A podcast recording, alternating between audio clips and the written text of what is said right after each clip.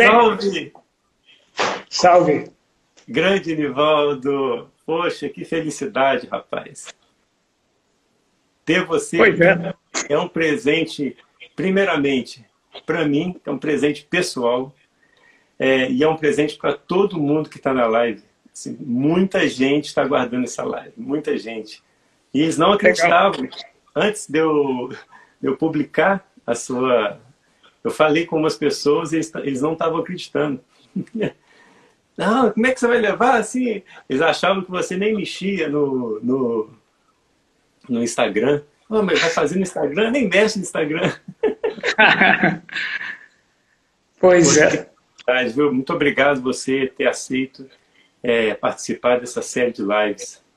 Queria agradecer aqui o Kleber, né? O Kleber fez essa ponte aí pra gente. O Kleber deve estar aí também. Sei se ele está. Kleber. Kleber é irmão querido. É, seu grande parceiro, né? Isso. Minutos antes da gente entrar na live, quem me mandou uma mensagem foi seu filho. Maio. Fotógrafo. Maio, é. Isso. Ele falou sucesso aí na live com meu pai. Eu falei, poxa, que satisfação. Legal. Muito bom. Nivaldo, vamos lá. Bem, a gente conversou um pouquinho no telefone e, e você foi muito é, aberto e sincero comigo com relação a, a, sobre o que falar. E eu achei a sua proposta única. Você falou assim: vamos falar da amizade, vamos falar das parcerias, de viver da música. achei isso fenomenal. Vamos embora! Você tem uma, uma história muito forte com relação a, a amizades, né? Eu acho que todo o círculo musical que você criou e participou foi muito forte. Primeiro, a amizade, para depois virar música, não é isso? Claro, com certeza. E tanto o Kleber, Marco Túlio, esses professores de saxofone da atualidade, tanto no Rio quanto em São Paulo, eles estão fazendo um trabalho primoroso, espetacular. Os jovens estão tocando muito bem, graças a esse trabalho, né? E Sim. muitos deles são meus amigos de verdade. Bernardo, Kleber, Arthur, essa turma toda. E parabéns a eles pelo trabalho, porque, olha, está rendendo frutos. Rende frutos. É, é o que eu falei no início, né? Ninguém chega para inventar a roda, mas eles estão pegando realmente, fazendo a roda girar e de uma forma maravilhosa. Isso, com certeza. E falando nisso, eu gostaria de falar dos grandes artistas, dos grandes músicos que eu tenho conhecido ao longo da minha carreira, que são pessoas extremamente simples, né? que eles sabem exatamente o que querem e por isso mesmo eles respeitam muito os outros músicos. Isso faz toda a diferença, essa simplicidade, né? Quanto mais é, esse respeito existe, é, é uma maravilha. E é isso aí e saber valorizar o outro, né? Não só sou eu, são todos, né? É, o que a gente sempre percebe na sua, na sua trajetória e, e na época que você realmente construiu, iniciou a sua carreira, é que aquela época todo mundo priorizava a amizade antes do trabalho, porque depois o trabalho era consequência, né? Consequência, com, com certeza. E muitos desses da, da, da minha adolescência estão comigo até hoje. Você tem uma ideia. É uma parceria longa. E, enfim, é isso aí. Não é só música. Não é só tem música. Vida. Hoje em, dia, é um pouco contrário. Hoje em dia você faz amizade porque você foi chamado para um trabalho, né? É. Não, porque nós, os músicos, me incluo no meio, acha que é só música, a vida. Eu passei boa parte da minha vida pensando isso, mas não é. Tem a vida. Eu, no meu caso, futebol, por exemplo, prioridade absoluta. Música é segundo lugar. É, é igual Não, porque às vezes você fica tão, tão é, é, direcionado, pensa em música 24 horas por dia, esquece, esquece de viver, poxa. Entendeu? E não é bem assim, né? Aí depois, lá na frente, vai parar para pensar, puxa vida, tanta gente eu conheci, foi ficando ao longo do caminho, não é? Que, que eu deveria ter valorizado mais, enfim. Isso tem que ser olhado com muito, com muito cuidado. E você, você ficou na carreira sua musical focando muito na música durante muito tempo e depois que você teve essa centelha, você falou assim, peraí, não é música 24 horas, a gente tem que priorizar às vezes outras coisas que estão dentro da gente. Esse exemplo, estudo, você está fazendo um trabalho de estudos, né? Tem uma época que eu tive que fazer um, um trabalho na boca aqui, eu fiquei um bom tempo sem tocar, eu estudava só na mente, ouvindo o som no ouvido interno e, e, e imaginando o saxofone tocando. Falei, isso também é um estudo. Isso, também, é, aliás, é o, é o principal de todos. É você imaginar que você está tocando. Quando você pega um instrumento, já está valendo. Olha só. Não é demais? Você me falou isso no telefone, eu me identifiquei totalmente por causa daquela história que você já conhece, né? Do meu maxilar. Então, você fez isso. Eu é. fiz isso. E o é. meu durou cinco anos sem tocar saxofone. Então. E aí, nessa época, aí eu não quis parar com música. E aí, quando você virou para mim e disse: É isso aí, você não focou num trabalho, você focou na música. Porque tem, tem uma coisa muito interessante que é o seguinte: é estudar música. Saxofonista estuda o dia inteiro.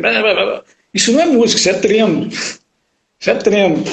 Time de futebol ele treina, mas não é jogo. Estudar, é, praticar é uma coisa, nota branca, não sei o quê. Isso, isso é uma coisa. Tocar, fazer música, realmente é outra coisa. Tem gente, não, são raros, mas eu conheço gente que, que não estuda. Paulinho Trompete, meu amigo, Paulinho ele só tocava. Só que ele tocava o dia inteiro, para todo lado. Ele estava sempre com o trompete debaixo do braço. E aquilo para ele já é o estudo. Ele não praticava escalas, essas coisas. Nunca. É um caso raro. Mas eu digo o seguinte: é, é, estudo é uma coisa, fazer música é outra coisa. Né? Tem, a gente tem que pensar muito bem sobre isso. É claro que a gente tem que praticar, principalmente os jovens, e com essa disciplina que você está tá trabalhando agora, isso é importantíssimo, para não perder tempo, não é isso? Fazer a coisa certa. Que nem nos Estados Unidos eles fazem cedo, né? E com os Estados Unidos, por exemplo, com 20 anos, o cara já fez aquela base toda, isso faz toda a diferença. Exatamente. Isso é importante. O Eduardo Neves falou na, na, no sábado, ele falou que quando ele teve essa experiência de no exterior dar aulas, ele viu um molecada lá de 19 anos, 20 anos, mas engolindo o sax. E você falou no telefone comigo, na Berkeley tem 200 Coltrane. Tem 200 Sony Rollins. tem. No Brasil não tem não, hein? Pela nossa população de 200 milhões de pessoas, deveria ter muito mais gente tocando bem. Isso realmente eu acho. O povo aqui é muito talentoso, mas não gosta de trabalhar muito. Fazer esse estudo, por exemplo, que você está fazendo. Então, deveria ter mais gente. E eu acho isso aí. É a questão e... mais da estrutura, né? Não, porque aqui o cara, o cara é muito talentoso, ele acha que já está pronto, mas não está. Entendeu? Lá na frente, o dia que ele vai fazer uma gravação, uma coisa com uma certa responsabilidade, ele vê que ele não toca nada. Vai ter que voltar lá atrás e começar do zero. Aconteceu isso comigo. E você, ah, caramba, eu, eu não tenho fundamentos. Sabe já como é que é? Já aconteceu comigo, claro. Opa! E, e Aí você fala, caramba, tem que começar do, É que nem um cara que vai fazer vestibular de economia e não sabe continha de somar, não sabe tabuada, sabe o que é tabuada, né? Esse nome é antigo. Fala, meu filho, quanto é 5 vezes 5? Ele está acostumado só com aquela maquininha, não pensa, não sabe pensar. Então ele vai fazer vestibular de economia, mas não sabe a, a base da, da, coisa, ele não sabe. Fica difícil, né? Entendeu o que eu estou falando? Mas isso já aconteceu com você, sim, em estúdio?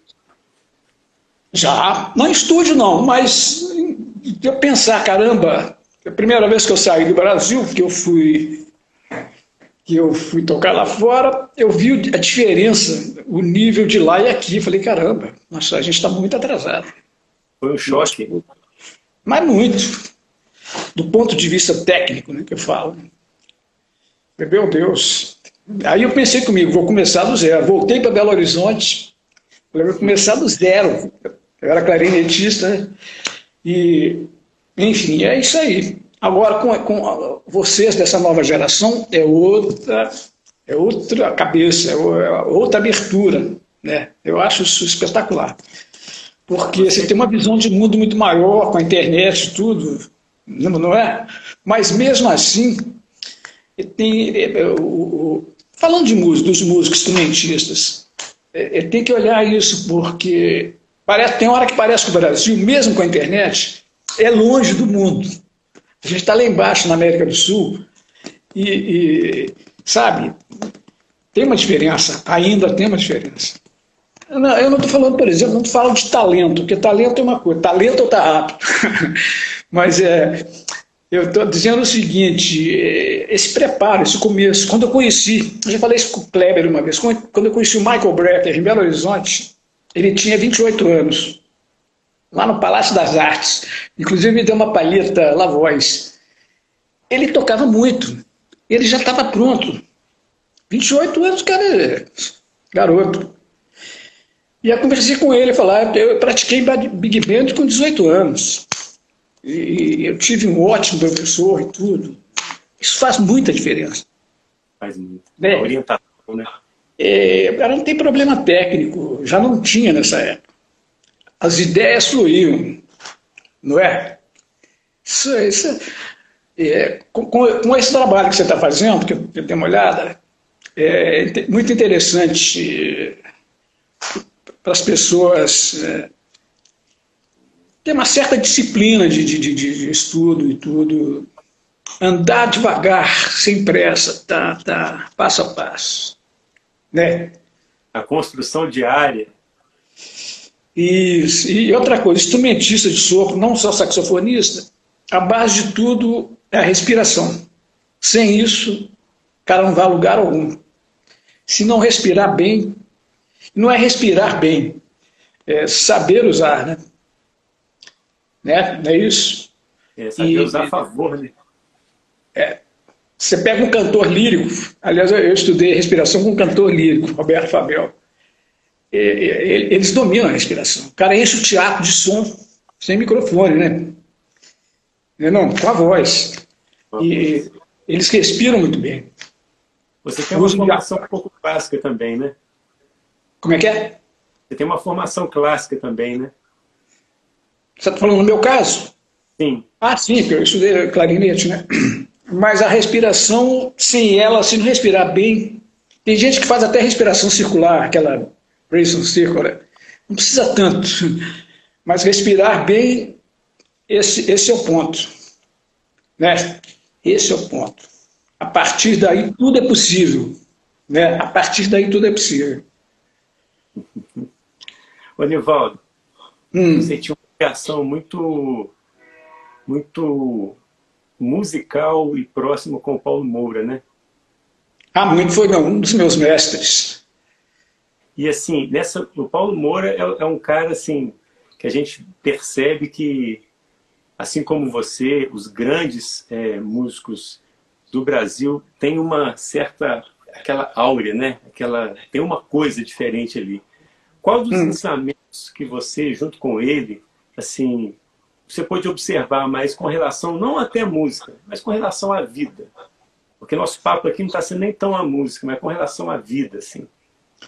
Profundo respeito, né? A, a arte, a música, ela não, a gente não está na frente da música. Nós, nós instrumentistas, não somos mais importantes do que ela. Né?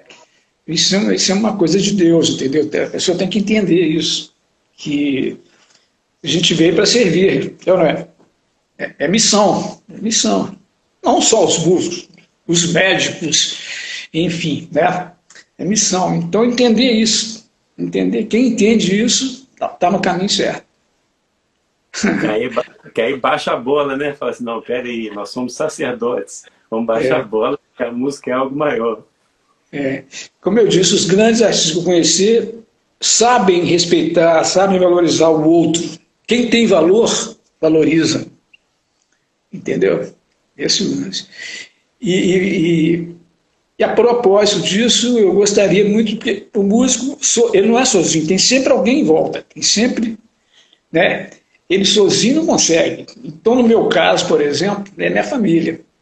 Minha mulher, a Eva, minha mulher, meus irmãos e as suas famílias, a Melissa, o Maio e a Mel, que cuidam da minha carreira. Sem eles, eu não sobreviveria, com certeza. E, e os meus amigos de, de sempre, aqui do Rio de Janeiro e de Belo Horizonte, Minas Gerais, né? Que fazem toda a diferença. Sabe como é que é? Sei. E você disse que já passou aqui em Santos Dumont, que tem uma relação até às vezes com músicos daqui, né? Eu conheci muita, muita gente daí boa, conheci alguns músicos bons de Santos Dumont e fora. Essa terra aí é... tem, tem, tem um mistério aí. Grandes você músicos. Falou, você falou do trombonista, é o Mário Lucas mesmo, do trombone. É, é. O Afrânio do trompete também é muito bom. O Estevam também você conhece, né? Conheço muito. Estevam Teixeira? Uh, é. De longa data. Marcos Alac. Conheço o Márcio, conheço. É a galera boa aqui, realmente. Porque o, o, o, meu amigo Paulinho Braga, que é meu compadre, ele é de Guarani. Então a gente já rodou por essa área toda aí, muitas vezes. Eu estou vendo que tem um pessoal colocando pergunta aqui. Gente, daqui a pouquinho a gente vai abrir para pergunta, Nivaldo. Coloca, por favor, a pergunta aqui nessa caixinha. Tem uma caixinha aqui, ó. Só clicar, escreve a pergunta para o Nivaldo que depois a gente passa para ele. Tá bom? Pode ficar tranquilo. Teve uma pessoa que me perguntou hoje sobre o lance de, de, de, harmonia, de improvisação, de harmonia e tal. Aí eu falei para ele o seguinte: eu, eu sou da época do Clube da Esquina, da turma. E eu era o único instrumentista de sopro que tinha. Então eu convivia com a turma que tocava violão e piano. Então eu tive que tocar violão e piano também. Então, quando eu comecei a improvisar esse tipo de coisa, assim, eu já estava fazendo esse estudo inconscientemente. Eu estudei harmonia, prática, nada, modo grego, nada disso. E eu, eu, eu treinei é, tocando instrumento de harmonia, que é uma coisa que vale a pena pensar. E... Você treinou no piano, né? Você tocava piano. Tocava não, toco.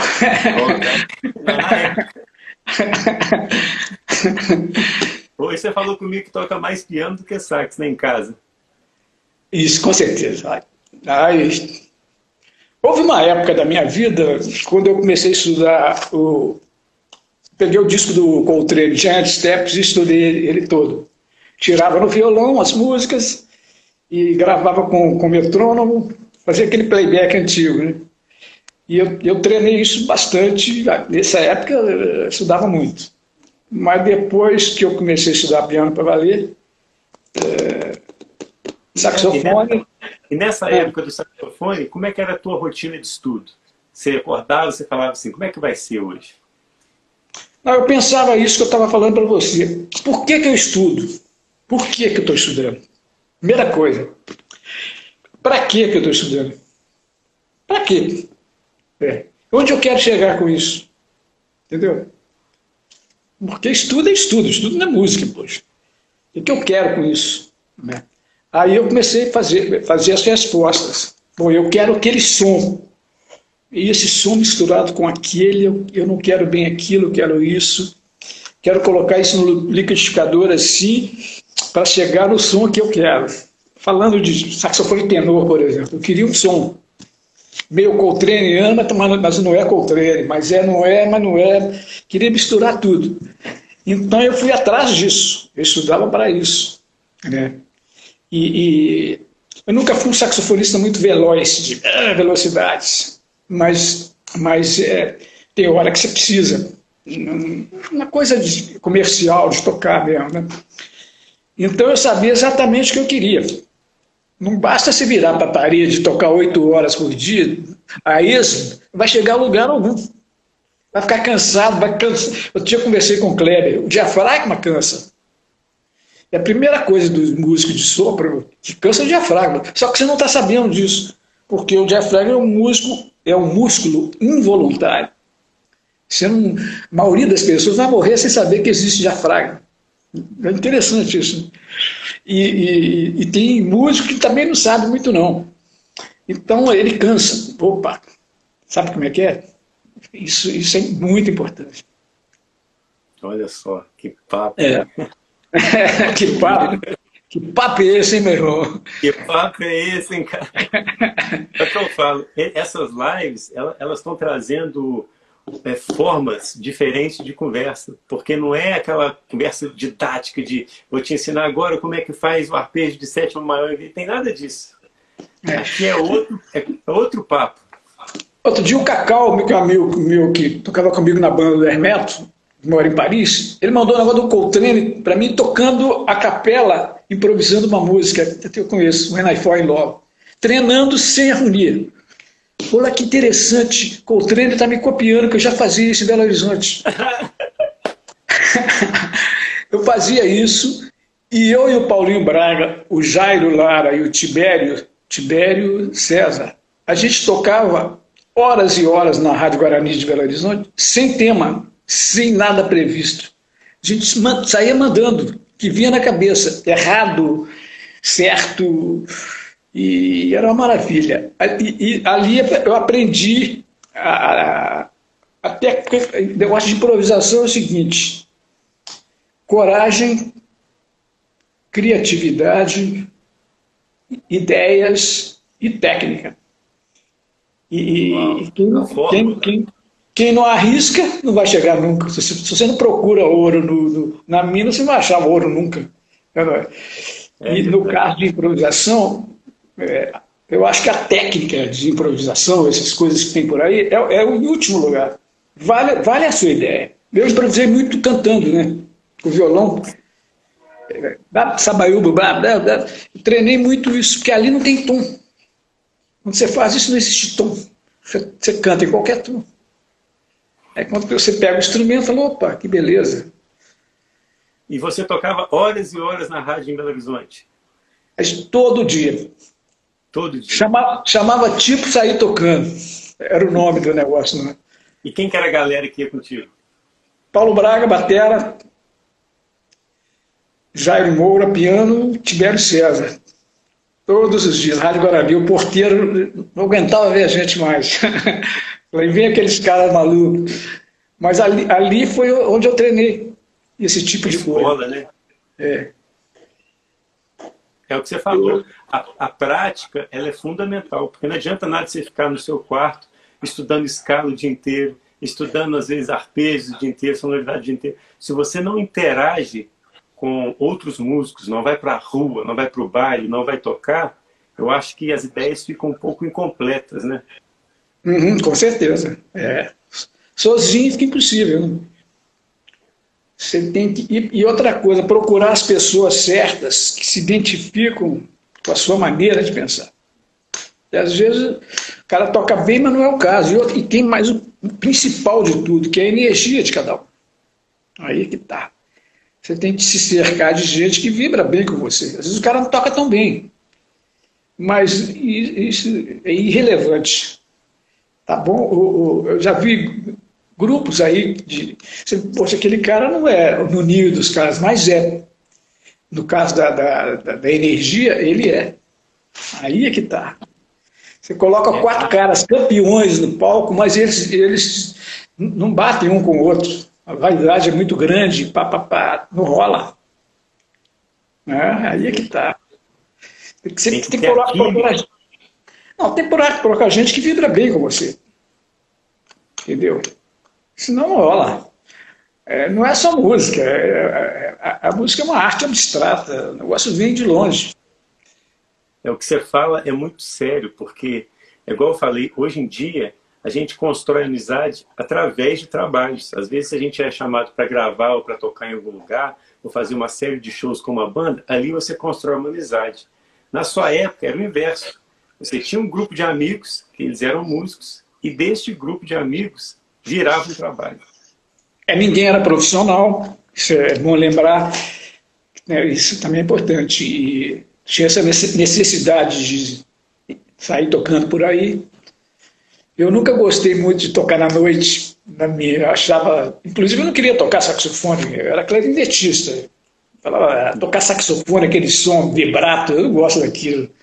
Na época os caras eram Coleman Hawkins, Ben Webster, aquele som lá, falou, ah, esse som eu não gosto não. Queria uma coisa mais... Aí eu comecei a ouvir é, é, outros, outros saxofonistas. Tem até aqui, ó, quer ver? Isso aqui, ó. Vou mostrar aqui. Está no papo bom esse aqui. Esse aqui é papo. Olha esse disco aqui, ó. Tá de cabeça para baixo, não? É Joe Coltrane e Duke Ellington. Ah, tá de cabeça para baixo. Ele tá invertido? É por causa da, da, tela. Tem esse aqui ah. também, ó.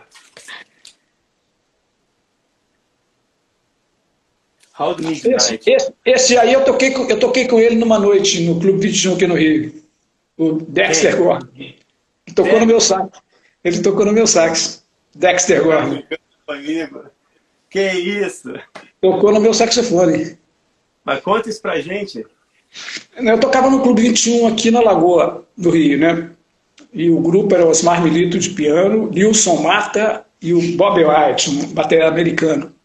E a gente estava tocando, tocava, eu tocava sexta e segunda. Sexta era música comercial, segunda era jazz mesmo. E como, como a gente tocava, assim, eu toquei durante dois anos, o som estava bom, a mão estava boa.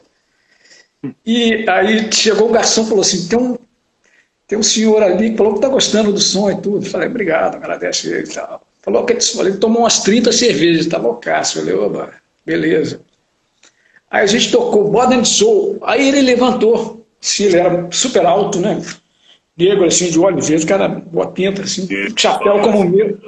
Com chapéu, assim, como o meu, assim. Chegou para perto e falou, yeah, tal, Aí eu falei, bem, obrigado, né? Obrigado. Ok e tal. Aí ele pediu para tocar. Falei, mas você é músico? Perguntei para ele. Falou, é, eu sou músico. Pô, não me conhece, né? Eu falei, não, né? Aí emprestei o sax para ele, receoso, assim, reticente. Sax não se empresta, pô. Mas aí ele fez um prelúdio espetacular, assim. Falei, oba, maravilha. E aí tocou até seis da manhã. Depois ele falou, quero te ver tocar de novo. Aí eu, pé, pé, pé. Falou, pô, espetacular. E foi embora. Anos, anos, é, anos depois veio o filme por, por volta da meia-noite. Veio o filme. Que foi o cara que eu conheci. Falei, meu Deus do céu. Ele, ele no filme. Você viu o filme? Você viu o filme por volta da meia-noite? Era exatamente a pessoa que eu conheci. Inclusive, ele, no filme ele pergunta para não sei quem, tem uma palheta rico aí, e quando ele. Eu usava rico, e uso até hoje.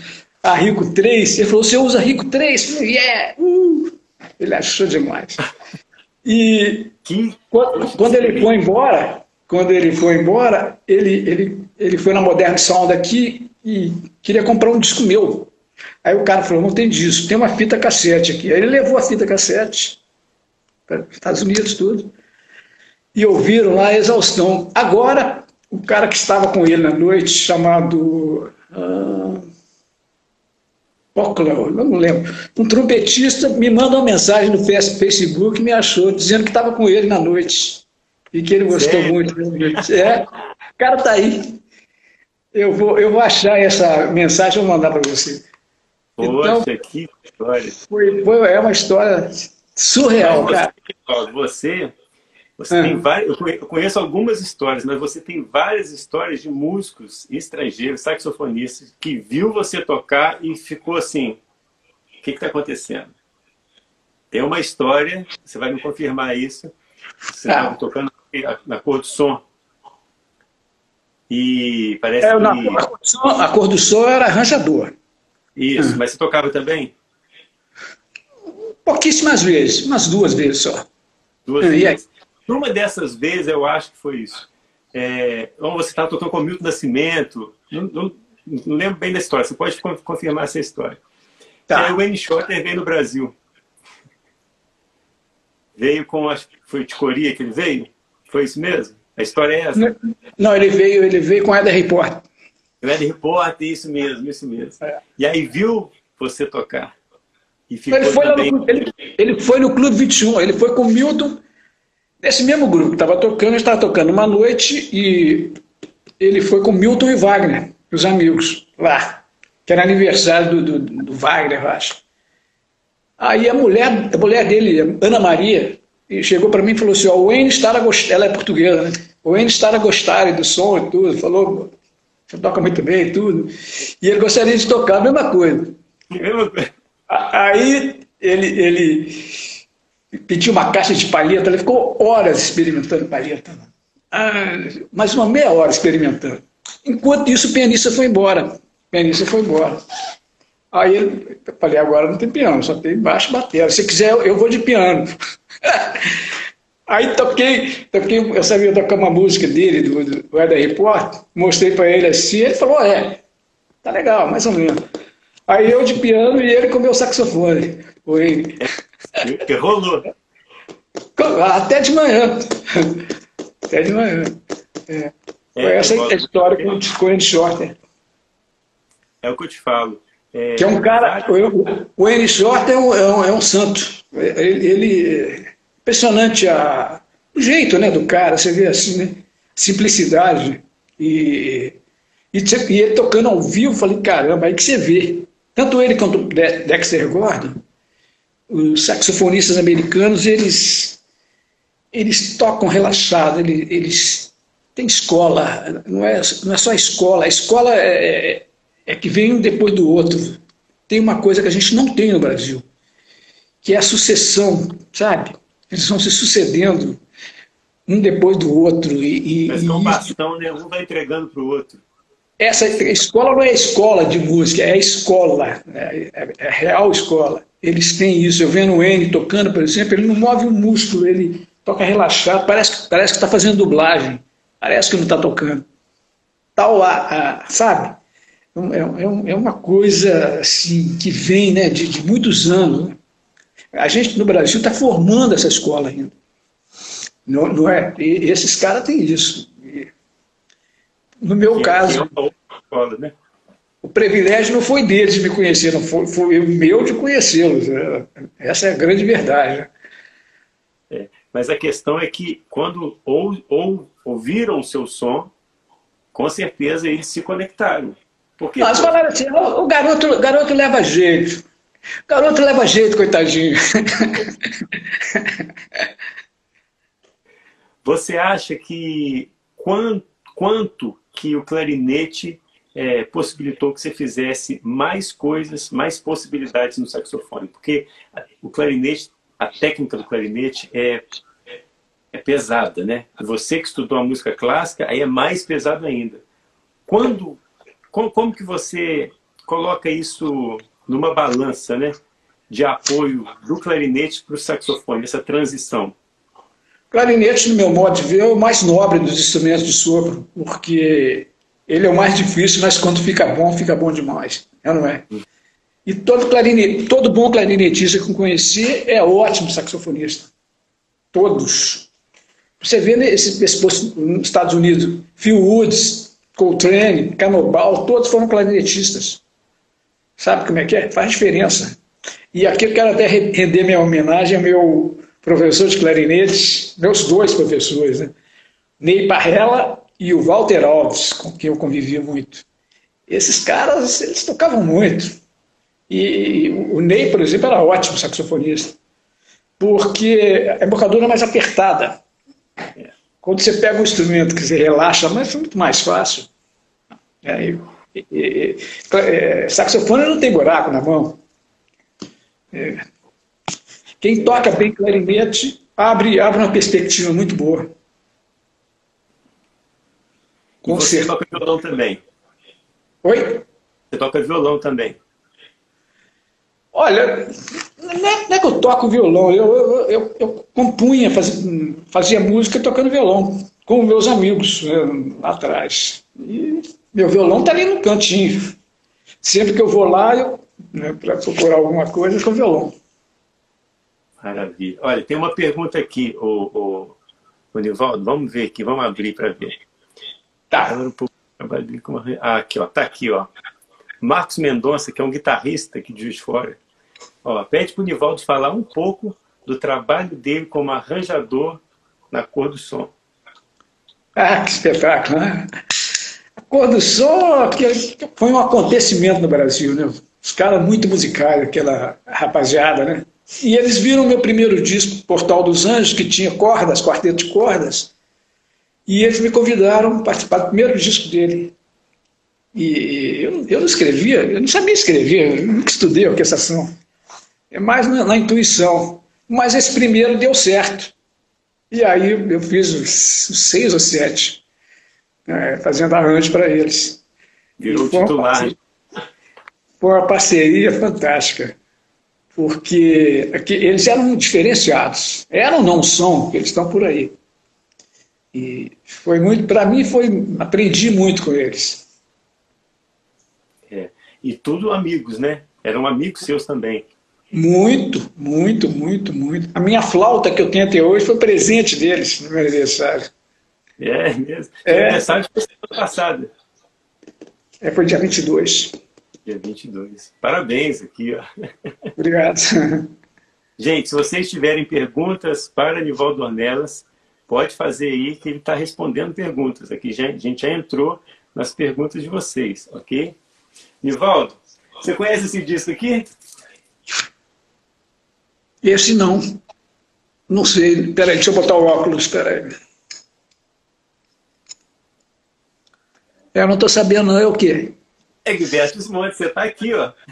Tô nada. Tem certeza?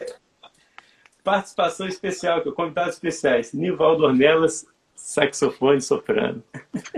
Qual é, qual é o título do disco? Trem Caipira. Ah, Trem Caipira. Ah, eu acho que eu participei, sim. É muito trabalho, né, Nivaldo? Eu gravei muita coisa com o Egberto. E o Egberto, é assim, ele é tipo... É como se fosse a, a mente, assim, é como se fosse um Thelonious Monk, né? É uma mente harmônica, assim como é o Toninho Horta. É uma harmonia bem, assim, mais diferenciada, né? A Egberto é um talento fora do comum. Compositor, assim, inspirado Egberto é inspirado e disciplinado, que é uma coisa difícil. Assim, ele, ele é inspirado e disciplinado, então ele trabalha. Sabe como é que é? Ele é, produz. Impressionante. É, e esse, essa disciplina que você fala é nos estudos, é, ou é na composição, é nos estudos de peça clássica, o que, que é? Egberto não estuda, ele não estuda escala, não estuda estudos de piano, ele estuda o que ele vai tocar. Impressionante. Todo dia, depois do almoço, ele entra ali, tal, uma, duas horas, ele estuda o que ele vai tocar no próximo show. Ele estuda as músicas, toca as músicas. Isso é, isso é espetacular. Ele não fica com o negócio de Fá maior, não sei nada disso. Ele estuda o que ele vai tocar. Se tiver algum problema, ele resolve, pá, pá. É, é, é, é, o Egberto é, um, é, uma referência no Brasil e no mundo, cara. Nós aqui, aqui no Brasil, a gente costuma não. que nem fazem com Pelé. É, a gente não gosta de dar muita força das coisas que são nossas, não. Mas Gilberto é, é um monumento nosso aqui. Ó. Quando pisa lá fora, é pegado no colo, né? Eu estou falando do Pelé porque outro dia o pessoal está falando, ah, Pelé não era tanto assim, não. Eu falo, que isso, meu filho? Para com isso, cara. Como, como assim? Poxa vida, assim, parece que não... tem uma corrente no Brasil que, que ser bem sucedido não pode. Como assim? Entendeu? Tem, tem, que, tem que valorizar sim. Liberta, Hermeto, Milton, Wagner, Tuninho, Paulo Moura, Paulinho Trumpete, todo mundo, Maurício Einhorn. Tem que valorizar e muito. Esses caras são especiais. Isso, Idris, Marcelo Martins, Kleber Alves e por aí afora. Não é não? É. Pô. Tem uma pergunta aqui de, do, de um baixista, que é amigo meu, parceiro, e ele que me apresentou o seu som para mim. Ó. É mesmo? É, aqui, ó. Chama Edinho Viano. Ó, o Clube Berimbau definiu os rumos da música mineira? Uma pergunta. Espetacular isso aí. Eu, eu não conhecia a música mineira antes de mim, claro. Mas com certeza esse birimbau aí foi o, foi o pontapé inicial. Porque imagina um bar criado pelos próprios músicos, entendeu? Com show, não era, não era boteco, não era boate. Ela tinha show com hora marcada e tudo, com iluminação, piano armário lá no canto, e, e, e tinha, tinha dois sets. Olha só isso. Tinha umas sete e outras nove da noite. Tocava-se. Não sei se o som era bom, se não era, mas a proposta era. O conceito era. É ou não é? Dali, de, daquilo ali surgiram é, extraordinários músicos, surgiu o Clube da Esquina e por aí afora. Portanto, eu acho que sim. Respondendo aí, Edinho. Sim. Ó, vamos para mais uma aqui, ó. Lucas está perguntando, Nivaldão, tem algum projeto para voltar com a Jazz Mineiro Orquestra? A minha filha Melissa Ornelas entrou com esse projeto na lei federal e esse é o grande sonho meu, voltar a fazer o Jazz Mineiro Orquestra, que foi uma das melhores coisas que eu fiz na vida. Como eu te falo, tanto do ponto de vista musical, como da amizade da, da, da rapaziada. Aquele pessoal ali é show de bola, você está doido. Então Com já está na lei para provar. Com certeza, quero fazer sim. Maravilha, ó, gente. Grande notícia aí, ó. Grande notícia. Vamos ver mais uma aqui, ó. Do Lucas também. Vamos ver. Esse é o mestre. Feliz por ter conhecido e por ter tocado no trabalho dele junto com a Gerais Big Band. É, não é filme já, é só tá, não é pergunta, é só uma ah, saudação. Como, como, ele, como, é que, como ele chama? Lucas Trompetista. Ah, Lucas, sim. Lembra? Acho que sim. Vamos ver se tem mais alguma aqui, gente. Perguntas para o Nivaldo Ornelas. Olha, é, o Washington está perguntando, Nivaldo, pergunta para o Nivaldo Ornelas da música Canção Breve, como se deu dessa canção? Como se deu essa canção? Canção Breve. Por acaso, sentado no piano surgiu. Mas isso acontece, né? Fiz ela de cabo rápido. Tum. De uma vez uma só? Vez só. É. Não gravei, mas gravei na cabeça. Ficou. É uma peça muito simples, mas alunos de pós-graduação estão formando, muita gente toca essa peça. Porque ela é fácil, mas envolve nas pessoas. E quem quiser a partitura, está disponível. Está disponível, gratuitamente. Ó, teu filho está perguntando. Pergunta para o meu pai se ele estuda Coltrane 24 horas por dia para me influenciar, me influenciar a adoração ao caramelo, ou era adoração para o caramelo. Ele está perguntando se você estudava o Coltrane 24 horas por dia, que se era para influenciar ele. meus filhos, meu, meu, meus filhos, Maia e Melissa, cantam o improviso do Coltrane todo.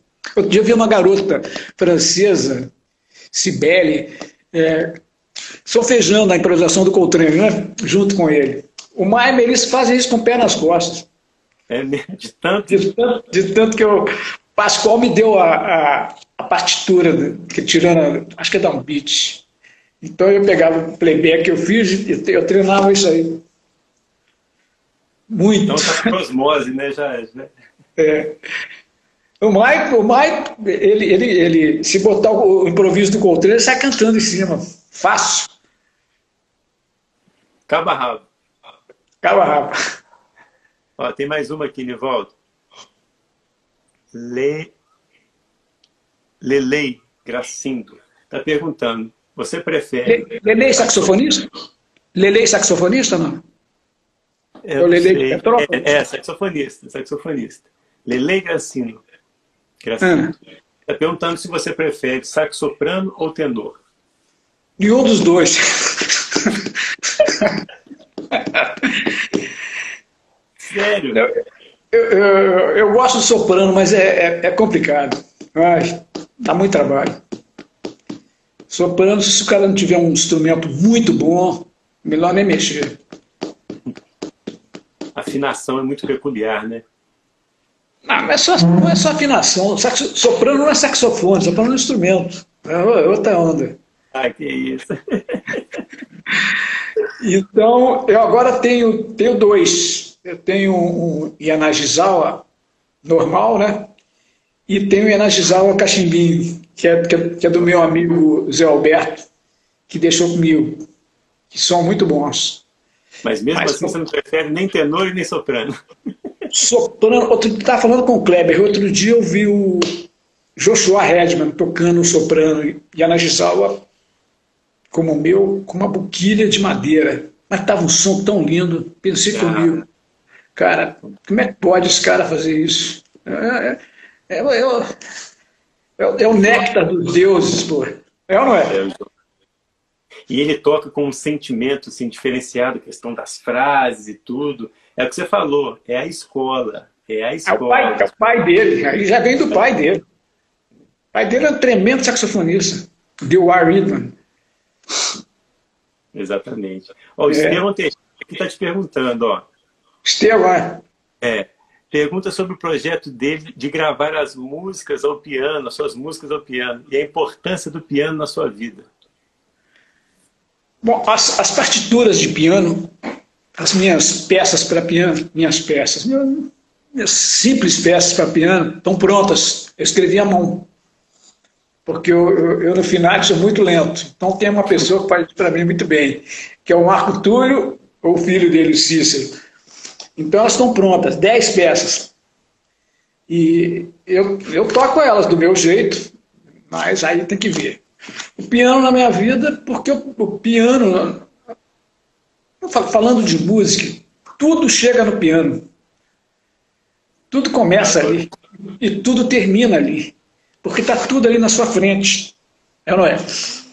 No caso de músico improvisador, quem não toca piano, não, não é condição obrigatória, mas quem não toca piano, com certeza tem uma, um pouquinho mais de dificuldade. Quem, quem toca, conhece um pouco de harmonia tocando piano, se abre um universo na sua frente. O saxofonista que não toca piano é como um cego atravessando a rua sem bengala. Entendeu? Entendi. Eu sou meio, eu sou meio suspeito de falar, porque quando eu parei a questão da cirurgia, que eu fiquei cinco anos sem tocar saxofone, eu dediquei ao piano.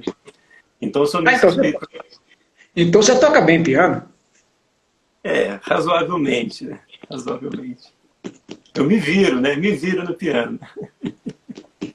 Eu, eu aprendi, eu, eu, eu, fui desenvolvendo alguma coisa, porque eu convivi com grandes pianistas, meus amigos, Elzo Vilela, Wagner Tiso, Marcos Rezende, Alberto Melli, tanta gente, com, com, cada um fui pegando alguma coisa. Délia Fischer, Délia me deu exercícios de mão, assim, que eu ficava com tendinite, né, o dedo todo torto. E aí fui andando. Então, para, para o que eu escrevo, para o que eu faço, piano é tudo. Mas você não pensa em gravar suas próprias músicas, não? Fazer um disco, você tocando? Ah, seria, seria é, tem que pensar. Posso passar da conta, né? Nada, que isso. Aí eu... Nós merecemos isso, merecemos. pois é, eu, eu, eu conversei isso com o Estevam. Vamos desenvolvendo aos, aos, poucos. As peças estão prontas. Estão prontas. Poxa, Porque eu, isso. paralela à minha lance saxofone, eu escrevo música de câmera, né? Uhum. Então eu tenho alguma coisa para flauta, para violoncelo. Eu tenho um irmão violoncelista, que é o Cid Ornelas, grande músico. Né? E eu já fiz alguma coisa dedicada a ele. E para o Hugo Pilger também. Faço para violino e piano. Então, é o outro lado. Né? Muito bom. Eu assisti um show do seu irmão. Ah, o Cid é, como diz vocês aí, o Cid é massa. é massa, ele é massa mesmo. Ó, tem uma pergunta aqui, Nevaldo. É, livro de comidas. Eu não sei, essa pergunta eu não sei. Ó, é verdade que ele foi preso quando tocava na banda da PM por improvisar nas marchinhas? Isso é verdade. É verdade? Isso é verdade. É, eu tinha 16 anos né? e tocava na banda de. É, a escola de música, eu frequentei era militar, né? Em Santa Efigênia. E, e teve isso sim. Eu estava fazendo variações no dobrado, agora você vê. Isso deu, uma, isso deu uma confusão. Meu Deus. É verdade isso. É. Tem mais uma aqui, Nivaldo. Hum. As perguntas não param de chegar. Ó, o Ícaro é um saxofonista. Está perguntando qual que é o disco que mais marcou a sua carreira e por quê? É o primeiro disco chamado Portal dos Anjos, que o Portal dos Anjos é uma é uma uma panorâmica da minha infância e adolescência em Belo Horizonte. Então nesse disco tem cantiga de roda, congado, folia de reis, música religiosa, tudo naquilo ali. É um, é um, é um painel, né?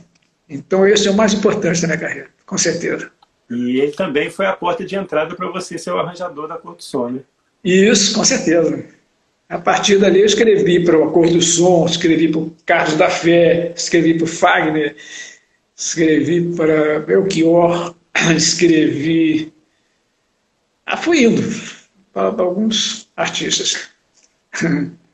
O Estevão está falando aqui, ó, Tiago, por favor, peça o Nivaldo para tocar alguma coisa. É importante ouvir o som de quem fala.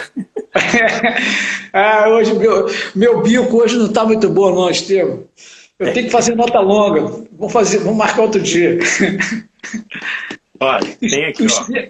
O Estevão, o Estevão, ele, ele estudou saxofone comigo. Ele é um excelente flautista, mas ele um pouquinho, uma, uma, semana de estudo, e ele tinha um som bom de saxofone.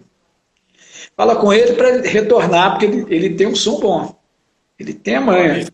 Escondendo o ouro aí, Estevam. É, é.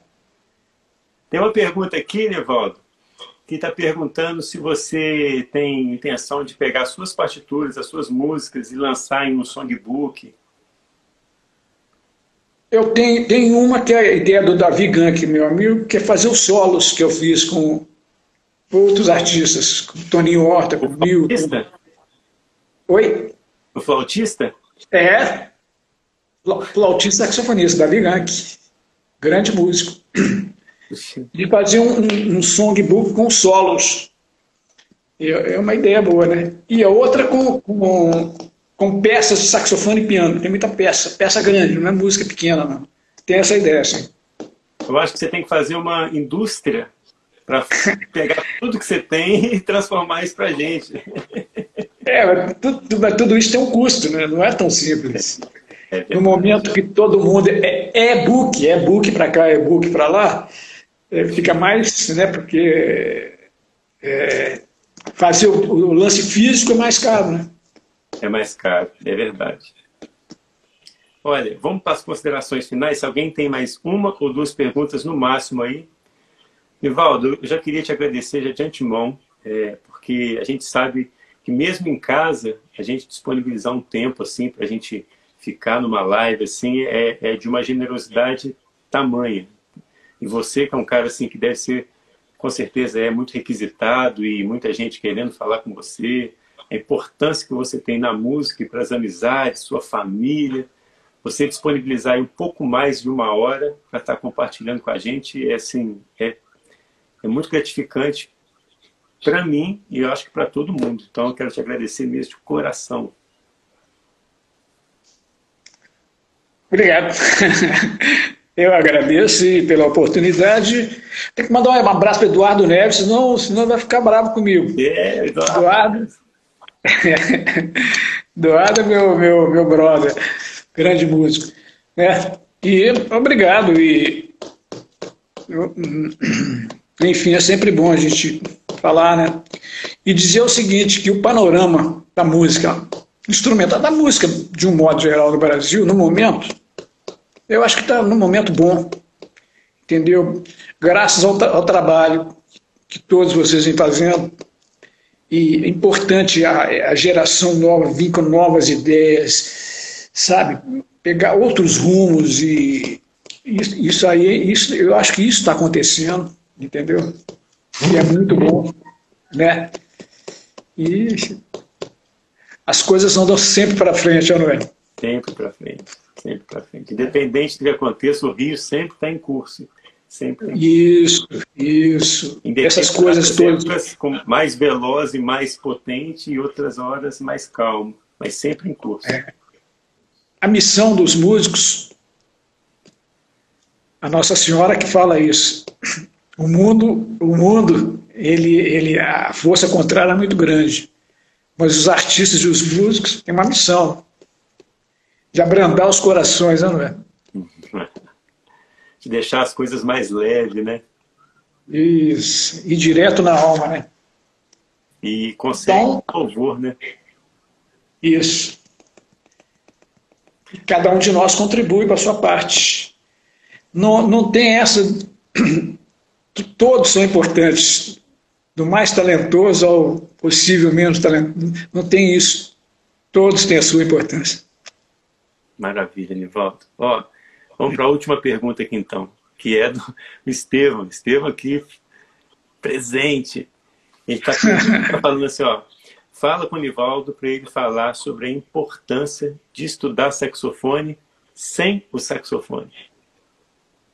Eu falei hoje com você, né? Eu falei hoje. Eu fiz isso muito. Pensando pensando, digitando mentalmente e ouvindo o som. Isso muito. E fiz, um, fiz outro também, que era o seguinte, com o saxofone, mas sem soprar. Ah, ouvindo isso. aqui. Eu vou te falar uma coisa. Eu, eu fazia isso, mas eu chorava. Porque eu fazia, eu queria e não queria fazer, porque eu não podia soprar. Eu tirava. Ah, no seu caso. No meu caso, é, eu tirava o todel e ficava dedilhando, mas ó, chorando, porque não podia. Eu, eu fazia porque eu tava, tinha estudado tanto que eu estava tão cansado que eu não aguentava soprar mais, então eu fazia. Colocava aqui no ouvido, colocava o tendor em cima da mesa e continuava. Eu fiz isso muito. Coisa de maluco, né? É, é, acho que é disso. E a, e a outra que eu, que eu fiz muito, a minha mulher estava lembrando aqui, é soprar numa vela, soprando uma vela, sem deixar a chama apagar. Pouco ar, filete do ar, assim, guardando o ar aqui, eu fiz isso muito.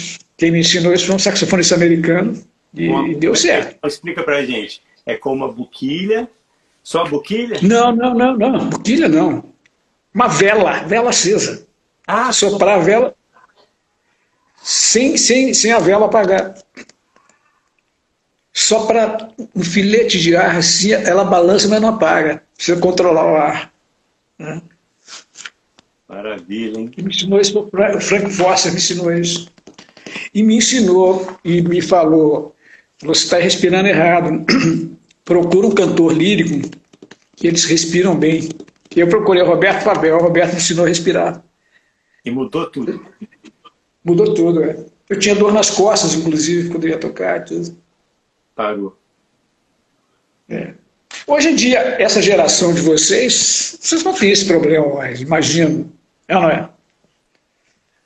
É, às vezes pode ter, né? Não, porque esses professores aí, esses, essa rapaziada já, já sabe tudo, já, já, já tem uma panorâmica maior sobre isso. A grande, a grande dificuldade, Nivaldo, é o que a gente está falando nessas lives, é o excesso de informação, porque é, a gente passou por um período que não tinha informação nenhuma, que era raro você ter um disco de um, um artista que você gostava, era raríssimo você ter a partitura de algum standard ou de alguma coisa que você queria muito para tocar em grupo. A gente passou por um nível que começou a chegar essa informação. Essa época foi muito boa, era, era a transição até sua, mesmo para essa nova geração. Agora, a gente está no nível de excessos de informação. Então, se um professor presencial te fala para você estudar de um jeito, esse, esse aluno olha na internet já vê no YouTube uma outra forma de estudar. Então, ele fica totalmente confuso. O excesso ah, tá. de informação afoga a, a, o raciocínio dele e não deixa ele nem estudar com a orientação do professor e nem estuda com a orientação do, do YouTube, por exemplo. Então, esse excesso de informação é prejudicial. Por isso que o e-book chega num momento importante que ele direciona uma forma de estudar semanalmente através de sete pilares. Então, Muito bom. Esse excesso de informação é. Você chegou numa época, esse rapaz aí, por exemplo, quem que falou para você? O Foster pediu para você estudar lírico? Da vela, é. Então, da vela. E, e o lírico. Aí vamos supor que ele fala para você, olha, você tem que estudar lírico. Aí você fala, tudo bem, mas no mesmo dia você assiste um vídeo que fala que para respirar bem tem que soprar em sacola. Aí você fala, pô, soprar em sacola e estudar lírico, eu vou soprar sacola que é mais fácil. E aí... Soprar o quê? Soprar em quê? Um exemplo, em sacola. Nunca vi falar isso não, como é que é isso? Eu também não, eu dei um exemplo. Ah, tá. Mas possivelmente deve existir. Então, é, essa confusão de, de informação acaba não direcionando o, o músico para um caminho só. E isso é prejudicial. Mas quando, você está com um professor só, por exemplo, e o cara é bom, que conhece realmente, não, você, você vai andar para frente. Não sei. É melhor, melhor ter muita informação do que não ter nenhuma, né? É, não é? é também. É, é, com certeza. Porque, principalmente no lance da respiração, resolvido isso, fica tudo mais fácil. Fica. Tem gente que já tem isso nato, tem gente que já nasceu com isso. É, eu, eu convivi muito com o Altamiro Carrilho, flautista, músico extraordinário. O Altamiro ele tinha duas coisas. Ele tirava a flauta do estojo, colocava e já saía tocando afinado. Falei, meu Deus, como é que pode? Estava, às vezes, até toda torta, já está. E, e, ele tinha uma respiração natural. Ele falou, nunca estudei nada, não sei nada de nada. Isso era, era nato nele. Isso, é uma dádiva do céu, não é? Mas não é todo mundo que tem isso. É, o Altamiro, né? É. Entendeu? É, é interessante isso. É, as pessoas são universos muito particulares, né, Anivaldo? Cada um é diferente do outro, cada um recebe uma informação, interpreta de uma forma, pratica de uma forma, tem uma outra forma de colher resultados. Então, assim, é, você, a gente generalizar é, é muito complicado mesmo. Para mim, às vezes funciona, para você não funciona, ou às vezes o que para você funciona, para mim não funciona.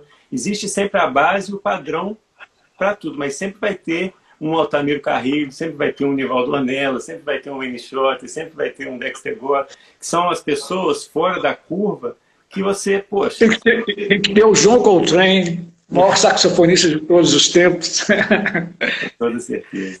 Muita gente não acha, mas eu acho. Não, certeza. Quem não acha? Poxa, não é possível. Porque ele, ele, ele, ele fez a música, é, a maneira dele tocar, é, não tem artifícios, não tem, não tem bound, aquela tempo, não tem nada disso, é música mesmo. A raiz. Não é, não? é espetáculo, né? Nivaldo, mais uma vez, cara, muito obrigado. É... Ah, está chegando uma pergunta agora, infelizmente, ó. Vamos ver. Não sei, vamos ver se pode. Aqui, ó, tá pedindo para você falar um pouquinho mais e a gente encerra um pouquinho mais do Altamiro Carrilho. Um pouquinho mais. Ah, Altamiro, Altamiro Carrilho, ele, eu conheci 99, uma turnê que teve negócio do Banco do Brasil, a gente tocava juntos. Eu tocava minha música, ele tocava choro. Eu, na verdade, não conhecia o Altamiro, eu conhecia ao longe, mas ao, no dia a dia que você vê. No dia a dia que você vê, que fala, caramba, que música extraordinário. Meu Deus do céu, tocando pícolo afinado, pícolo, instrumento complicadíssimo. Ele, e, e Altamiro era outro, ele não estudava. Ele, ele, ele, ele ensaiava e, o dia inteiro, com ele tinha um quarteto, né? Eles ensaiavam o dia inteiro. No, quarto do hotel estava ouvindo. O tempo, todo o tempo. Ele não praticava escalas, nada. Ele, ele, ele, ele tocava, queria tocar. E, e, ele era espirituoso, alegre, isso faz uma diferença danada. Ele comunicava fácil com o público. Então, meu Deus, era um prazer. Né? É, é, é, um prazer, e falava bem, é um prazer sentar e ver o cara. Fala, puxa vida, esse, esse, é um, esse é um artista, de verdade. Né? Nivaldo, agora uma pergunta minha para você. Qual que são os seus hum. planos agora, assim, que agora a gente está meio recluso, mais em casa, mas acabando isso tudo, assim, é, quais são os seus planos? Você tem, assim, às vezes, algum trabalho em mente para já fazer? Ou você tem alguma Pensando mais no, pensando mais no futebol voltar, cara. Tô, pensando, pensando mais... Tô falando sério, tô pensando mais no futebol. Hein? Qual é o seu time? Flamengo. Mas não pode falar não, senão apanha por aí. então só paixão é futebol, né? Pô. É, não, música é o seguinte, eu estou fazendo música de câmera, né? tem, tem feito muita coisa. É, é fazer esses, esses songbooks aí, esse é o meu objetivo, com certeza. Logo que der, eu vou fazer. Maravilha. Porque a música, a música na gaveta não existe. É verdade. Ela é. É apenas um música na gaveta. Papel. É, você pode embrulhar pão com ela. Hum. Agora, uma vez que, que ela passa a existir, alguém tocar, ela passa a existir. Por isso que eu quero fazer. Poxa, nós merecemos, viu? Nós estamos pedindo. E eu vou falar para o Estevam te ligar todo, toda semana. a gente se fala sempre. Você é meu camarada. Aí, ó, olha o Eduardo aí chegando aí, ó. E, e, outra coisa, eu quero dar um abra mandar um abraço para os meus amigos saxofonistas, que é uma lista enorme. E a todos eles, pelo carinho e tudo, que a gente, a relação nossa é sempre muito boa. E entre eles, Eduardo, Davi, e é muita gente, Afonso Cláudio, é, é gente que não acaba mais. Muita gente. Então fica aí. Tá bom? Que maravilha. Ó, um abraço, o, o, o Deus abençoe você e a sua família aí. É... Foi muito satisfatório para a gente conhecer um pouquinho mais da, do que você tem para falar na intimidade. Não é igual você falou, não é falar da carreira, tudo, nada disso. O que você falou foi coisas pessoais, pensamentos e visões de música e de vida pessoal. Então, assim, isso vai ficar eternizado para a gente é um grande ensinamento. E eu agradeço a você de coração, viu? Tá bom e boa sorte no seu trabalho, no seu book aí, que ele realmente sirva, né? Para essa rapaziada jovem que está chegando aí, que eu acho que vai dar maior pé. Se Deus quiser. Siga em frente. Obrigado. Viu? Valeu. Um abraço. Valeu.